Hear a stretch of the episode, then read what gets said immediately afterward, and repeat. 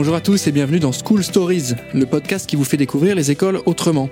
Ces dernières sont en pleine mutation et doivent faire face au changement de paradigme du secteur de la communication. Aujourd'hui, les usages changent, les métiers aussi.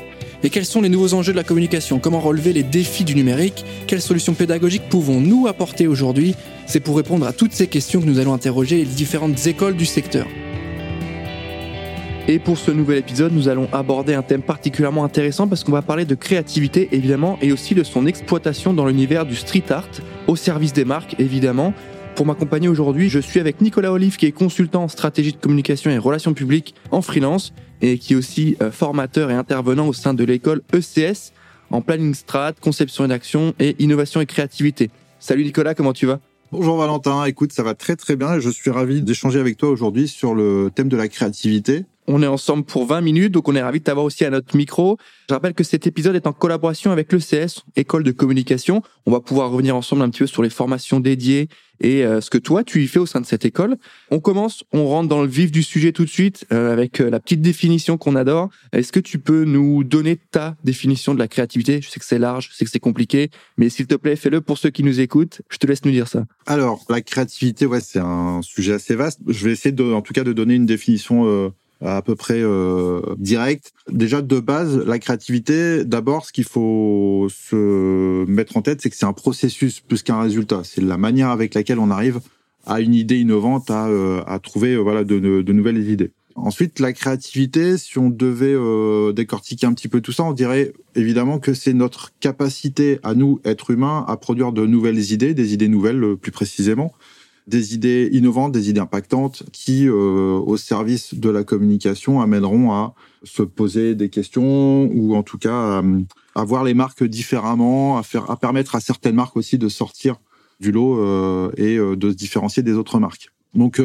disons que c'est, si on part sur une, une définition de base, hein, c'est la création d'idées, d'idées nouvelles, d'idées innovantes et une idée n'existe que parce qu'elle est née dans un contexte particulier, dans une, il y a une problématique, une situation, une mise sous tension quelque part, et les idées naissent de stimuli tout simplement. Euh, ensuite, pour que cette idée fonctionne, elle doit être en phase aussi avec son époque, les tendances, les consommateurs, les utilisateurs. On peut très bien avoir euh, une idée euh, si elle n'est pas du tout, si elle ne correspond pas à notre époque, elle ne servira à rien cette, cette idée. Donc, pour résumer, on peut dire qu'une idée qui fonctionne, en gros, c'est la rencontre d'une idée avec le bon public au bon moment, au bon endroit.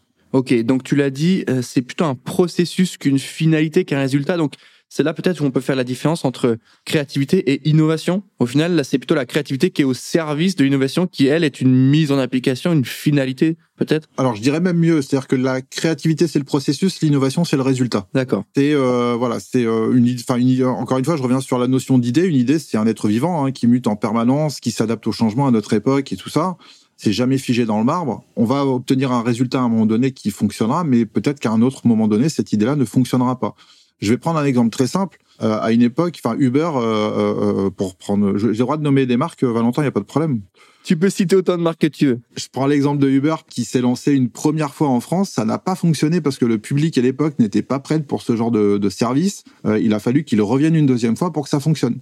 Donc on peut avoir une idée à un moment donné qui existe, qui est là, mais qui ne prendra pas parce que l'époque n'est pas prête. D'accord. Bah écoute, je trouve ça intéressant d'avoir une vraie définition. En tout cas, ça a été une réponse concrète. Hein. Euh, il n'y a pas eu forcément d'envolée lyrique, mais c'est important de, de, remettre un peu euh, du sens derrière ce mot qui, euh, qui bah, qui est utilisé, qui est exploité, qui est peut-être des fois peut-être galvaudé par certaines personnes. Donc on remet un peu le, le, le, sens sur ce mot. De plus en plus tous les jours en plus. Oui, et puis euh, enfin tu vois tout est. C'est pour ça que je te posais la question. Innovation, créativité, tout le monde commet entre guillemets l'erreur de, de dire que c'est la même chose ou euh, ça c'est non ça c'est créatif, c'est pas innovant. Et à l'inverse non ça c'est une innovation, euh, mais qui est le fruit de quelque chose. Donc c'est bien de remettre les concepts, les, les définitions concrètes à chaque mot. Pour toi la, la créativité aujourd'hui, c'est ce que tu essayes de transmettre, d'enseigner à tes étudiants aujourd'hui, euh, mais aussi peut-être à, tes clients en tant que, que freelance. Comment tu intègres cette notion de créativité au sein des entreprises, au sein des étudiants la finalité, c'est les marques. Hein. La finalité, c'est les marques. Euh, c'est pas la créativité pour le team building ou autre, mais ouais, on, va même faire mieux que ça. On va pas parler de marque à proprement parler, parce qu'on reste dans une notion très euh, mercantile du coup euh, du, du de ouais, d'entreprise. On va plutôt parler d'annonceurs ou d'entreprises qui ont des problématiques, que ce soit des problématiques de communication, des problématiques événementielles, de marketing. Et ces annonceurs ont besoin de nous, euh, créatifs, ont besoin qu'on soit là pour les aider, pour les guider, pour les conseiller sur comment être le plus créatif possible à notre époque, à l'instant T maintenant. Et c'est surtout ça notre euh, travail, hein, c'est de décrypter, d'analyser, de comprendre l'époque dans laquelle on vit pour pouvoir justement euh, proposer la meilleure réponse possible. Donc c'est un peu le travail en agence, hein, c'est le travail du planner strat associé au concepteur rédacteur, hein, c'est euh, l'analyse des données, la récupération des données, euh, du factuel, des choses qui vont nous permettre de prendre du recul et de se dire voilà ce qu'on sait sur la situation, l'annonceur le, et tout ça, comment on peut à partir de là être créatif et proposer quelque chose qui sera impactant pour l'annonceur que ce soit pour une bonne cause ou pas, que ce soit pour augmenter un chiffre d'affaires ou gagner des parts de marché, c'est pas la question. La question, c'est comment je fais en sorte que ma réponse pour mon, client soit impactant. Du coup, que ce soit, alors à l'école, évidemment, euh, c'est un peu plus, euh, on va dire, euh, fun pour moi quand j'interviens à l'école, puisque j'ai des étudiants qui découvrent, pour certains, la créativité et sont plutôt joueurs hein, et preneurs de ce genre de d'exercice. Donc, je leur fais surtout faire des jeux créatifs. On en parlera un petit peu plus tard sur les méthodes et les techniques pour développer sa créativité. Euh, je leur montre déjà que il y a des, une sorte de méthodologie à respecter. Hein. La méthodologie, euh, contrairement à ce qu'on pense, tout le monde est créatif. Il suffit juste de s'entraîner un peu, tout simplement. Et donc du coup, je leur donne des bases de départ qui sont, euh, voilà, on part d'un concept, d'une notion un peu abstraite, et euh, à partir de là, qu'est-ce que vous pouvez me proposer? Après, je leur fais faire des jeux un peu plus concrets, où ils ont 30 minutes pour réaliser une publicité avec du collage, où ils ont 30 minutes pour faire un clip vidéo avec le téléphone portable. Voilà, je les mets vraiment sous tension pour leur montrer qu'ils sont capables, un, d'être créatifs, deux, de le faire rapidement. Il y a la fameuse, euh, la fameuse phrase qu'on a tous entendue à l'école qui est euh, euh, n'attendez pas le dernier moment pour faire vos devoirs. Mmh, la fameuse qu'on respectait tous évidemment. Hein. Ouais, mais j'ai mis des années à la comprendre cette phrase. C'est pas pour être sur nos côtes hein, que les profs disent ça ou que nos parents disent ça. C'est c'est plus pour le, le, la mécanique de créativité. C'est le cerveau fonctionne tout seul. Qu'on le veuille ou non, il fonctionne tout seul. Il est autonome le cerveau pour que le processus de créativité fonctionne correctement, alors le processus de créativité, c'est trois phases. Hein. C'est euh, l'incubation, donc je récupère les données, euh, la problématique et euh, je me l'approprie. Je la mets de côté, donc ça c'est la deuxième phase qui est l'éloignement. Je la mets de côté et je laisse mon cerveau cogiter tout seul dans son coin sur les informations que je lui ai données. Et la troisième phase, c'est l'illumination, c'est-à-dire j'ai ma réponse qui apparaît, j'ai un flash, j'ai une idée créative qui apparaît d'un coup. Pour que ça fonctionne, il faut que le cerveau ait le temps de le faire. Donc quand on s'y prend à la dernière minute, au dernier moment, c'est sûr qu'évidemment, il y a, très peu de chances que les idées soient euh, intéressantes et impactantes. Il faut laisser le temps au cerveau de fonctionner correctement. Enfin, moi, quand je travaille par exemple sur un, appel d'offres euh, avec une agence, la première chose que je fais, c'est que pendant deux trois jours, je me, je, m'immerge complètement dans le brief client je vais comprendre les clients, enfin je vais essayer de comprendre les clients, je vais me plonger dans, dans sa problématique, dans son contexte actuel, je vais essayer de, de vraiment déterminer euh, tous les leviers, les marqueurs que je peux prendre pour moi. Et après, je vais laisser pendant un ou deux jours mon cerveau euh, mariner tout ça avant de me remettre dessus. C'est normal, j'ai besoin de cette période-là parce que j'ai besoin que mon cerveau fonctionne de son côté tout seul. Donc ça, c'est la partie agence. Alors moi, ma manière de présenter euh, la créativité aux agences, euh, bah, c'est à, travers les réponses que je leur amène. Par moment, ça peut m'arriver de me dire que je, je trouve pas ça très créatif ou des choses comme ça. Il y a aussi, est-ce que le client est réceptif à ce genre de créativité? Jusqu'où je peux pousser le, le curseur? Il y a plein de choses comme ça. Maintenant, euh, euh, je pense que si on fait le travail correctement et qu'on respecte la méthodologie de bien étudier, de bien analyser le client, son contexte et tout ça, il n'y a pas de raison que la réponse soit à côté de la plaque. Et c'est ce que j'essaie d'expliquer aux étudiants quand j'interviens aussi justement en, en séminaire de créativité ou en cours de créativité. Je leur explique comment au-delà de la créativité pure, comment amener quelque chose qui a du sens pour le client, qui est cohérent avec la demande du client. Merci pour ta réponse. Euh, ça nous permet de nous projeter sur, sur ce que tu fais, sur cette application de la créativité aussi. Euh, on a défini, maintenant on envoie les, les, applications concrètes, terrain. Hein. Tu nous donnes des choses très euh, opérationnelles pour activer tout ça. Moi, j'ai envie de faire un petit point sur notre sujet du jour qui est le street art comment on arrive à lier ça euh, avec les problématiques de marque, euh, à quoi ça sert, comment on le fait, parce que c'est vrai que quand on parle de créativité, on pense souvent à des belles campagnes print ou des belles campagnes euh, télé. Le street art, depuis quand même quelques années, s'immisce dans les stratégies des marques, dans les activations un peu créatives. Est-ce que toi, tu peux nous expliquer un petit peu pourquoi les marques passent par le street art? Qu'est-ce qui se passe avec le street art? Quelle est la, la capacité d'impact auprès des gens par rapport à une pub extérieure classique? Pourquoi c'est différent? Alors c'est assez rigolo comme contexte que le street art, euh, au même titre que la techno dans les années 90 ou euh, le jeu vidéo dans les années 2000, pendant très longtemps a été considéré comme le vilain petit canard euh, de la communication, ou enfin en tout cas c'était pas c'était pas considéré comme un élément de communication. c'est assez rigolo de voir à quel euh, comment les marques se sont euh, appropriées maintenant euh, ces ces éléments de notre culture.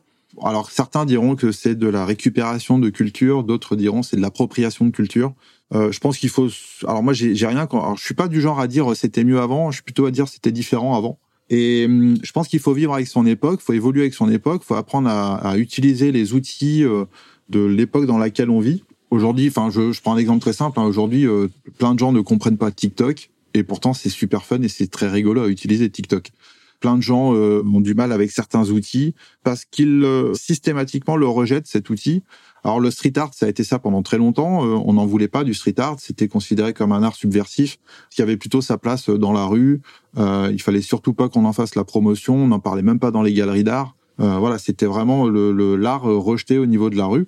Et ces dernières années, effectivement, les grosses marques et notamment les marques de luxe sont retournées au, entre guillemets aux sources et sont retournées au street art, hein, euh, euh parce que le, ils se sont rendus compte que au-delà de l'aspect culturel, de l'aspect euh, revendicateur, le street art est aussi ultra créatif et on peut faire des choses ultra intéressantes. Je pense par exemple euh, Scaf qui fait des trompe-l'œil incroyables. Quand on tombe sur une œuvre de Scaf, c'est encore une fois c'est du street art pur, mais ça peut être utilisé avec d'autres objectifs. Moi, j'aime beaucoup euh, C215, qui est un street artiste aussi, qui euh, rhabille les armoires électriques euh, de Paris pour en faire des, supports d'œuvres d'art. Bah voilà, finalement, peut-être on a du mobilier urbain qui peut devenir autre chose que du simple mobilier urbain. Donc le, la techno, c'était pareil dans les années 90. Hein, c'était considéré pendant très longtemps comme une musique pas écoutable, pas fréquentable il a fallu que des gens se battent, enfin que la techno soit reconnue à sa juste valeur. Et dernièrement, c'est pareil, les jeux vidéo. Hein. Si on m'avait dit un jour quand j'étais plus jeune qu'on pourrait faire carrière dans le jeu vidéo euh, en 2020, jamais je l'aurais cru. Et pourtant aujourd'hui, je suis très euh, très heureux d'avoir euh, des étudiants qui sont spécialisés en e-sport et gaming, avec qui j'échange, avec qui je partage et avec qui je m'éclate aussi, parce que c'est génial quoi. Il y a il y a tout un univers, il y a un monde à découvrir autour du jeu vidéo et c'est une culture à part entière et, et voilà quoi. Ouais, donc il y a, un, angle un peu euh, anciennement euh, cliché, anciennement réservé à un groupe de, de personnes, et maintenant pop culture. C'est un peu comme le jeu vidéo, c'est un peu ça. Du coup, ça va toucher les gens. C'est exactement ça. C'est rentré dans notre culture à tous, c'est rentré dans le, enfin, comme on dit, euh, grosso modo, c'est rentré dans les mœurs. Hein, euh. mais c'est vrai qu'à une époque, on n'en voulait pas, quoi. On voulait pas de la techno, on voulait pas du jeu vidéo, on voulait pas du, du street art. C'était euh, surtout pas. Mais comment on fait? Parce que tu vois, il y a un aspect, comme tu as dit, assez revendicatif de street art, qui est un art d'expression euh, assez. Euh, voilà, tout le monde le voit, c'est dans la rue. parfois, c'est mal vu parce qu'il y a une notion de dégradation quand c'est mal fait, etc. Comment on arrive de cette notion un peu d'engagement, de défiance, à faire des collabs avec des marques qui sont dans une logique capitaliste, etc. Quel est le point de contact? Est-ce que c'est les, gens? Est-ce qu'on arrive en, en, leur disant, au même titre qu'une campagne télé ou autre, aujourd'hui, on peut vous rendre service, on peut avoir adressé un message qui est créatif, qui n'est pas uniquement que promotionnel ou euh, en marketing direct, par exemple, qui est un peu plus soft, qui est là pour faire du beau uniquement, donc de la présence à l'esprit, de la noto. Comment on arrive à lier ces deux mondes? Alors je pense pas que ce soit uniquement pour faire du beau, je pense que c'est surtout pour faire de l'impact. Avant tout, c'est euh, je pense la naissance d'une idée quelque part. À un moment donné, il y a quelqu'un euh, que ce soit euh, dans une marque euh, de luxe ou une marque street ou quelque chose comme ça qui s'est dit et si on s'associait euh, avec telle marque, ça pourrait nous faire un truc génial. Et alors c'est pas gagné d'avance, hein, il y a certaines idées qui sont rejetées, il y en a un paquet d'idées qui sont rejetées chaque année mais on a la chance d'avoir effectivement euh, quelques idées, euh, quelques cerveaux créatifs et euh, quelques génies créatifs qui arrivent à vendre leur idée, ou en tout cas à proposer leur idée, leur vision des choses que les marques achètent avec plaisir et euh, mettent en place. On va prendre l'exemple de, par exemple, je prends deux marques qui sont entre guillemets opposées. On va prendre Gucci qui est une marque de luxe et North Face qui est plutôt une marque de vêtements techniques euh, montagne. Ils se sont associés en début d'année. Ils ont recouvert euh, une façade d'immeuble avec la doudoune euh, North Face, avec le logo Gucci en plus dessus. C'est une association d'idées qui donne lieu à une association de marques qui devient créatif. Alors là, pour le coup, c'est pas tellement le, le produit en lui-même qui est créatif, c'est la manière de le montrer. Euh, parce que la doudoune avec le logo Gucci en plus, bon, euh, c'est une doudoune North Face toute simple. Hein. Euh. Maintenant, la manière de l'exprimer, c'est-à-dire plutôt que de faire un encart magazine, de le faire sur une façade d'immeuble pour montrer effectivement l'association, le, bah ça fonctionne plutôt pas trop mal. J'ai d'autres idées en tête que moi j'adore et qui sont alors parce qu'il y a plusieurs manières d'exprimer le street art aussi. Hein. Ça peut être une marque peut s'approprier les codes du street art pour mettre en avant ses produits ou ses services. Je vais prendre un exemple très simple. Ikea qui est le, fabricant de meubles suédois que tout le monde connaît. Donc ils ont une agence qui s'appelle Ubi Bene que j'adore, qui est une agence ultra créative. Ils ont fusionné aussi là, non? Euh, Avec deux, deux, autres agences, je crois, pour faire euh, une nouvelle entité. Exactement. Euh, J'ai plus le nom de la nouvelle entité, mais ils ont fusionné effectivement. Alors quand euh, l'agence s'appelait encore Ubi Bene, ils ont euh, comme client donc Ikea et pour Ikea, ils ont imaginé quelque chose de super créatif et que j'ai adoré. Ils ont réinventé la file d'attente au comment au centre Georges Pompidou à Beaubourg. Ils ont réinventé la file d'attente comment? Bah, En proposant tout simplement toutes les assises qu'on peut trouver chez Ikea. C'est-à-dire que les gens qui venaient pour euh, visiter euh, le centre Pompidou, au lieu d'attendre leur tour debout sur le parvis, ils pouvaient s'asseoir sur toutes les assises Ikea. Ça a permis à Ikea de présenter toutes ces assises et tout ce qu'on peut retrouver comme meubles pour s'asseoir chez Ikea. Ils ont renouvelé l'expérience après avec le, ils ont réinventé le mur d'escalade qui a pris la forme d'un appartement à la verticale. J'ai trouvé ça génial. C'est une manière vraiment euh, euh, différente d'exprimer. Ils auraient pu mettre un appartement sur une place publique, ça aurait été déjà chouette mais ils ont décidé de le mettre à la verticale et de le transformer en mur d'escalade. C'est-à-dire qu'on sort de la dimension purement marketing ou purement publicitaire pour entrer dans la dimension plutôt expérience. Et là, ça a beaucoup plus d'impact, hein, parce que ça veut dire que le, le public n'est plus seulement spectateur et ne vient plus juste observer ce qui se passe. Euh, le public devient aussi acteur de la marque à part entière. Et c'est ça qui devient beaucoup plus sympa euh, quand on parle de street art comme ça, ou, ou en tout cas comment les marques, parce que je sais pas si on peut parler d'association street art et marques, on va plutôt parler des marques qui s'approprient les codes du street art. Puis il y a un angle un peu, euh, comme tu l'as dit, on retourne euh, à une relation plus populaire entre guillemets, parce que euh, on sait que ça plaît, on sait qu'il y a une démarche, on sait qu'il y y, y a quelque chose qui touche des personnes. Euh, J'ai en tête, euh, il y a pas mal de marques qui sont déjà lancées dessus et de manière très très créative. Il y a, il y a Perrier qui avait monté tout un festival, toute une campagne en street art. Et là, on l'a vu avec le confinement. Je sais pas si tu te souviens ou si tu l'as vu passer. Il y avait une marque de bière, c'est Stella Artois, je crois, au Royaume-Uni, qui à l'époque du Covid, on pouvait se voir dehors, mais avec des, des zones spécifiques qui avait dessiné au, au, sol une grosse fresque. Donc euh, c'était du street art et il y avait des cercles dessus. Il jouait avec des cercles, des formes. Et ces cercles étaient euh, de taille à respecter la distanciation sociale, tu vois. Donc plutôt que de faire des barrières physiques avec des tables, avec des, des chaises, avec des, des, fils pour couper les, les, groupes, ils avaient fait au sol bah, des espèces de gros cercles en street art.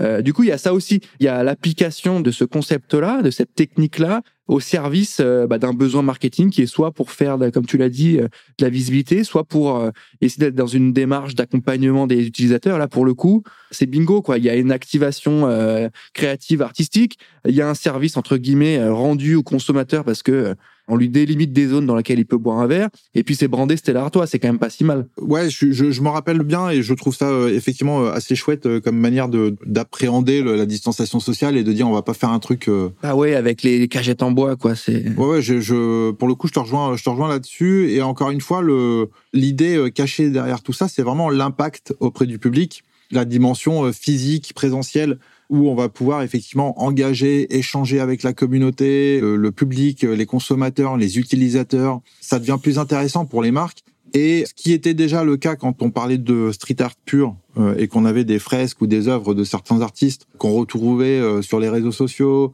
ou qu'on retrouvait dans la presse parce que ça avait de l'impact, parce que ça nous marquait, parce qu'on se disait tiens il a fait ça, euh, c'est génial, ça dénonce tel truc ou ça parle de tel truc. On trouvait ça déjà très très sympa. Et les marques qui s'approprient les mêmes codes entre guillemets, puisque vraiment encore une fois, je, pour moi c'est plus les marques qui s'approprient les codes du street art plutôt que le street art et les, les marques qui s'associent entre elles. Hein. Avec bien sûr le même objectif qui est l'objectif d'impact derrière. Et ben on a la preuve que quand c'est créatif quand c'est bien fait que c'est intelligent euh, ça fonctionne bah, je trouve qu'il y a, il y a du sens, tu vois. C'est, c'est pas fait au hasard, c'est pas fait dans le vide, c'est pas fait avec euh, l'idée de se dire bah tiens ça marche bien, on va y aller. Il y a à chaque fois une patte et puis ils font toujours appel aussi à des, des artistes qui ont leur manière de faire, leur manière de voir les choses. Là c'est un peu compliqué aussi hein, pour une marque de, de s'associer avec un artiste comme ça, mais au final on le voit, hein, même sur des campagnes plus classiques, dès qu'il y a un artiste qui met une patte, ça fait une campagne qui est quand même assez singulière. Et on voit que le street art, quand il, il rentre dans une logique, en tout cas quand les marques s'adressent, comme tu le dis, aux gens via ce format-là, ça marche bien, quoi. Il y a, il y a tout un jeu aussi qui a été fait pas mal là, ces deux dernières années sur euh, le QR code en réalité augmentée, où tu fais une, une super fresque avec un QR code. Et, et moi, je me souviens, c'était une super fresque. Encore une fois, pour ceux qui nous écoutent, tout est sur le site, donc n'hésitez pas à aller checker quand on vous donne un exemple. Euh, une fresque qui était euh, des visages de femmes en bleu, je sais plus quelle association c'était, mais tu avais un visage, plusieurs visages entremêlés sur un grand mur. Donc quand tu voulais prendre une photo, tu avais un QR code qui apparaissait, qui se scannait, qui t'ouvrait un lien. Parce que dans ce panel de visages, tu avais un, un, travail artistique et des courbes qui faisaient un QR code, mais sans que tu le vois, en fait. Quand tu prenais ta photo, bah, en fait, tu scannais sans le faire exprès le QR code et ça t'ouvrait une page de lutte contre les violences faites aux femmes. Et j'ai trouvé ça extrêmement malin. La mécanique était bonne et tout ça sur base de bah, du beau, enfin tu vois, de, de la belle expérience euh, visuelle. Ouais, encore une fois, hein, c'est, euh, je suis d'accord avec toi et, euh, le plus important, c'est alors quelqu'un qui va se dire je vais faire du street art parce que ça fonctionne, une marque qui va se dire ça, ça marchera pas, c'est sûr. Ça marchera pas parce que ça sera pas authentique, euh, ça sera pas réfléchi et euh, ça manquera euh, sûrement de cohérence et de sens pour la marque. Euh, en revanche, quelqu'un qui fait appel, alors soit qui peut, alors c'est pas, on n'est pas obligé de s'associer avec un artiste, on peut avoir quelqu'un en interne qui a un esprit très créatif et qui va imaginer un truc génial. À partir du moment où ça a du sens pour la marque, que ça correspond à son ADN, ses valeurs, sa manière de s'exprimer et tout ça, et que c'est authentique, ça sonne authentique en tout cas, il n'y a pas de raison que ça marche pas. Il ne faut pas être chercher à être quelqu'un qu'on n'est pas. On peut s'amuser avec les frontières, on peut s'amuser avec les, codes.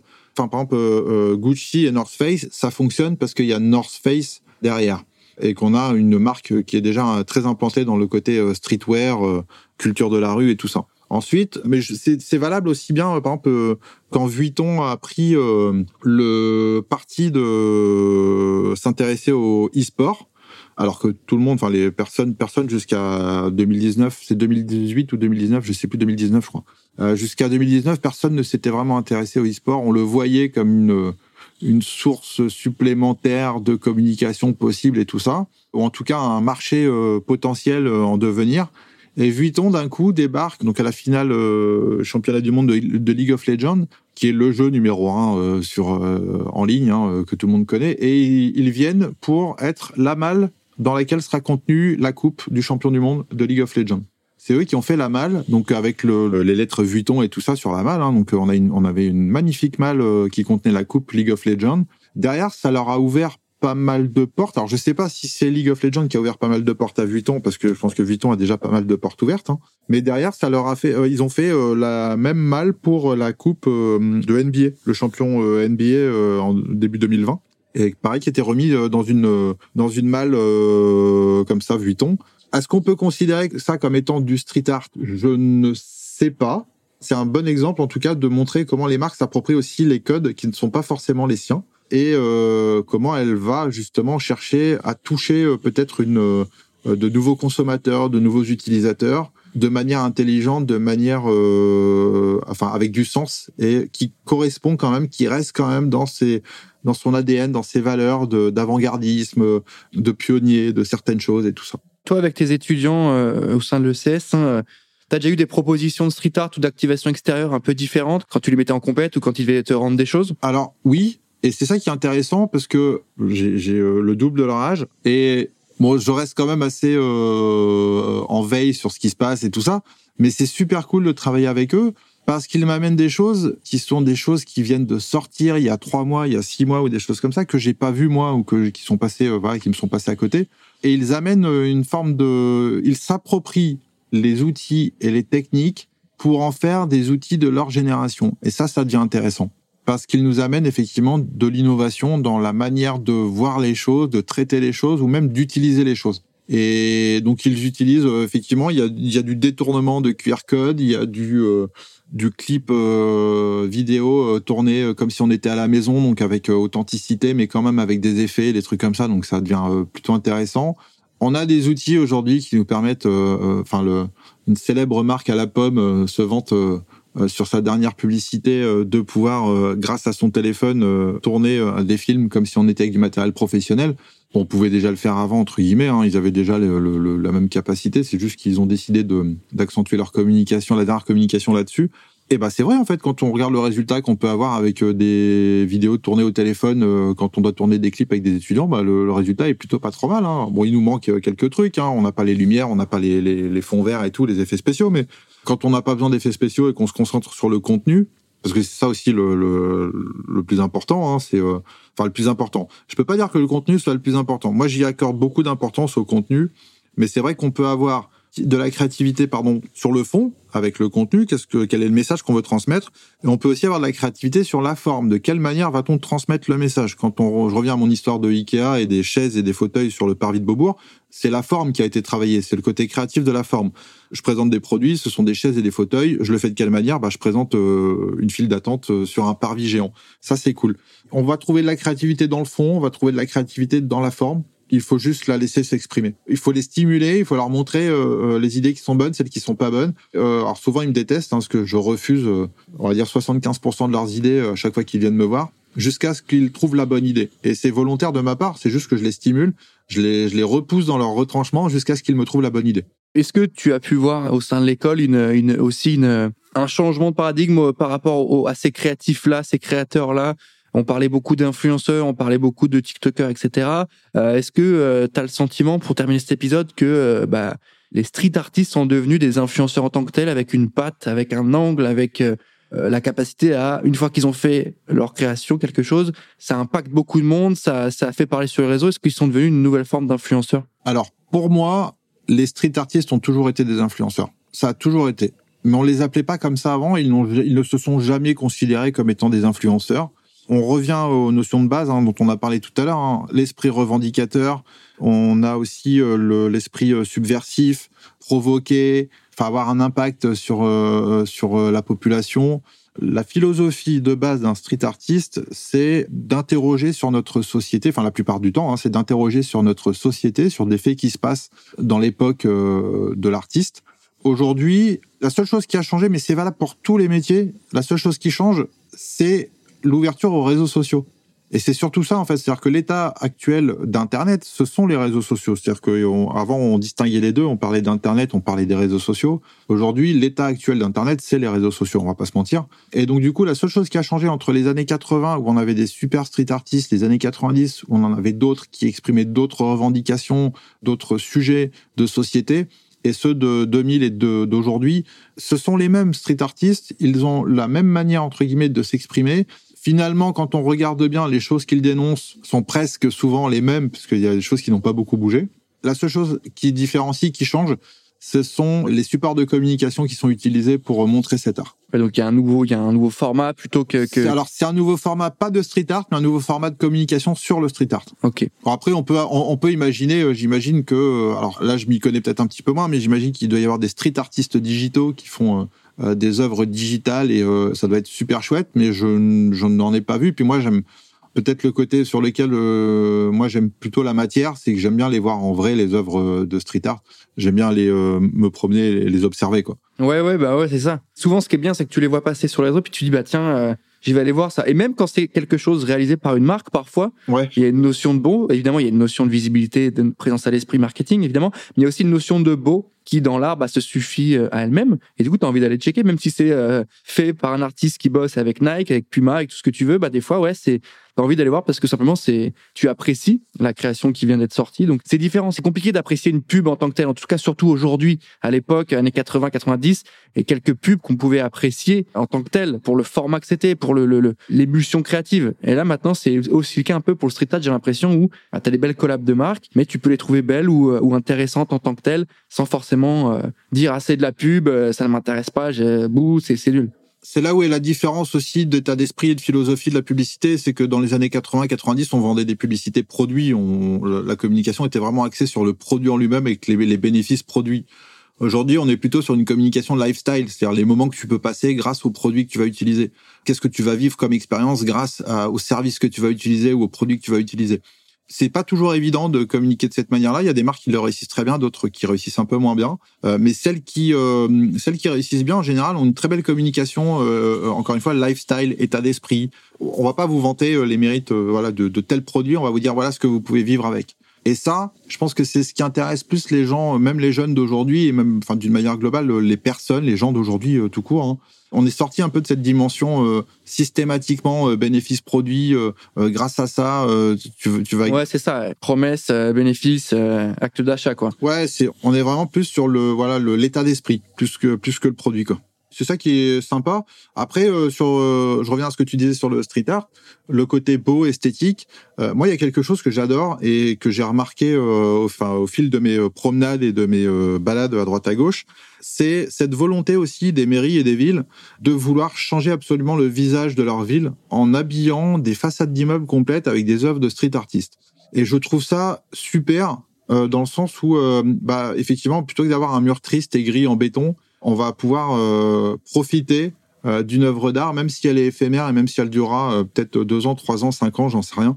On va pouvoir profiter. Et puis ça permet aussi de repérer des, jeunes artistes en devenir qui méritent d'avoir un peu plus de place, peut-être dans les médias plus classiques justement, plutôt dans le dans le côté direction de création, direction artistique. J'en ai vu des magnifiques, que ce soit à Casablanca, au Maroc ou à Brest, où je rentre de temps en temps parce que je suis originaire de là-bas il y a des superbes œuvres d'art sur les façades d'immeubles et je levez la tête, regardez ce qui se passe autour de vous, regardez les, façades d'immeubles, vous verrez, il y a des super artistes à voir. Bah euh, moi je suis à Nancy hein, et j'en vois, euh, c'est assez récent et c'est quand même particulièrement agréable, même dans les plus petites villes. Donc je trouve que ce que tu racontes est assez juste. Pour terminer cet épisode, euh, Nicolas, je veux bien que tu me dises rapidement, pour ceux qui nous écoutent, euh, vu qu'on travaille avec le CS sur cet épisode, bah pourquoi ça peut être intéressant d'aller checker ce que fait le CS, euh, qu'est-ce que tu apprécies au sein de cette école et qu'est-ce qu'ils peuvent retrouver de singulier? Alors moi, ce que j'apprécie particulièrement déjà, c'est la relation que j'ai euh, avec l'équipe de l'ECS, qui est pour le coup une relation authentique, sincère et créative pour le coup, parce qu'il me laisse carte blanche sur mes cours. Euh, ils me font totalement confiance sur la manière avec laquelle j'appréhende et j'aborde cette notion de créativité avec les étudiants. Je trouve que c'est une école qui est euh, complète dans sa manière, enfin dans le cursus qu'elle propose. Et pour le coup, euh, c'est une école qui propose autant de travailler sur les compétences, ce qu'on appelle les hard skills, hein, les, les, compétences qui sont des compétences nécessaires de base quand on postule après dans une entreprise, mais c'est une école qui travaille aussi sur les soft skills et sur l'attitude, le comportement, le, le, bon état d'esprit à avoir quand on sort d'une école, qui favorise aussi euh, qu'on appelle nous profs le learning by doing, c'est-à-dire que je je suis pas là pour écouter quelqu'un me parler pendant quatre heures, mais je suis là pour faire les choses. Et ça, c'est beaucoup plus impactant pour les étudiants, parce que le, leur faire faire des choses est beaucoup plus marquant, beaucoup plus impactant pour euh, leur cerveau, puisque c'est, euh, enfin, 90% de ce qu'on retient, c'est les choses qu'on fait. Euh, et ça, je trouve ça euh, super intéressant comme méthodologie. Enfin voilà, c'est moi je, m'éclate en allant là-bas. Euh, je, trouve qu'il y a une bonne une bonne dynamique, une bonne énergie. Ça fonctionne plutôt bien. Alors là-bas chez eux, en plus, je, fais autant des cours de créativité que de planning stratégique, que de conception rédaction pour apprendre à rédiger les recommandations clients de manière aussi impactante et créative et pas faire bêtement des PowerPoint qui n'ont ni sens ni impact ni cohérence avec avec le client ou avec la demande. Je recommande pour le, la méthodologie et pour le, la, la multidisciplinarité. C'est une école qui est curieuse et qui invite ses étudiants à être curieux aussi. Écoute, euh, merci pour ton retour. Hein. Pour ceux qui nous écoutent, je pense que vous pouvez aller checker tout ça.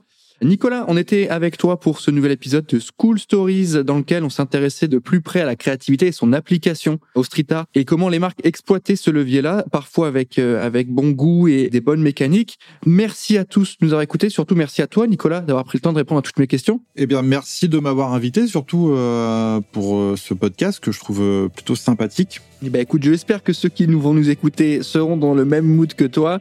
N'hésitez pas à les checker sur J'ai un pas dans la com. Il y a un espace dédié aux écoles sur lequel l'ECS est référencé à travers ses fiches de formation, ses cursus, et vous pouvez avoir toutes les infos sur l'école. Donc n'hésitez pas à checker tout ça. Euh, surtout, n'hésitez pas à mettre 5 étoiles sur Apple Podcast. C'est toujours bon pour le référencement. Nicolas, je te dis merci encore une fois et on se dit à très bientôt. Merci à tous.